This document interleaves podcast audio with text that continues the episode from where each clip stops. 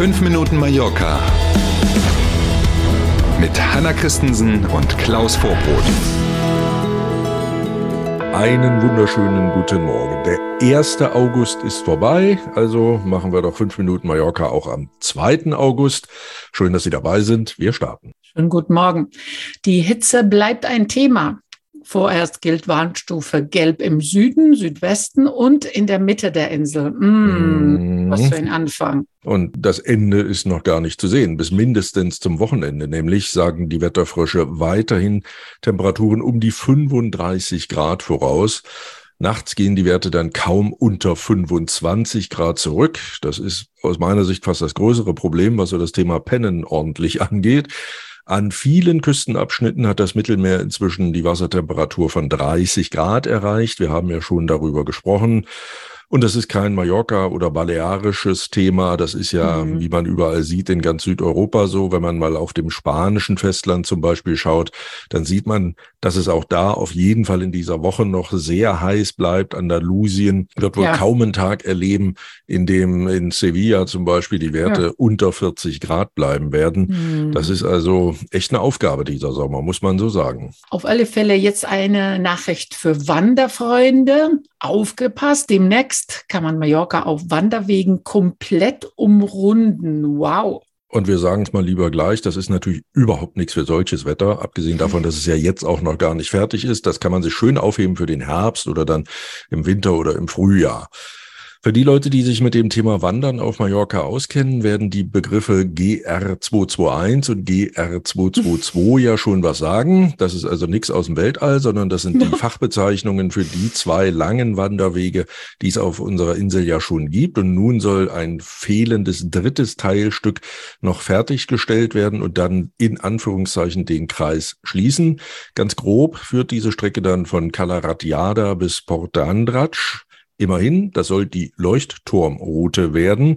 Hört sich also genau nach dem an, was es auch ist. Man läuft dann also nicht durch, also nicht nur oder hauptsächlich nicht durch Wälder, sondern in der Regel tatsächlich an den Küsten entlang. Mhm. Das ist was äh, durchaus mit Anspruch. 285,6 Kilometer sind das in Summe, die wenn man das also in die Etappen einteilt, die da mhm. vorgegeben sind, so in diesen Einzelbereichen, die man dann auch in den Karten, in den Apps und so findet, dann sind das zwölf Etappen und 33 Kilometer pro Etappe. Mhm. Das ist schon auch eine Aufgabe. Ne?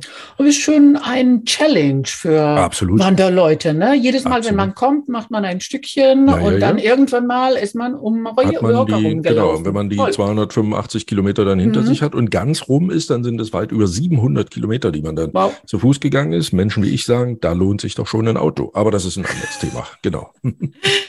Die Polizei hat sechs Urlauber aus einem Hotel an der Playa de Palma verwiesen, weil sie sich nicht an die Benimmregeln gehalten haben. Wow. Genau. Und verwiesen ist ja die höfliche Umschreibung für rausgeschmissen. Yes. Ähm, offenbar wird tatsächlich durchgegriffen, was dieses Anti-Sauftourismus-Gesetz angeht.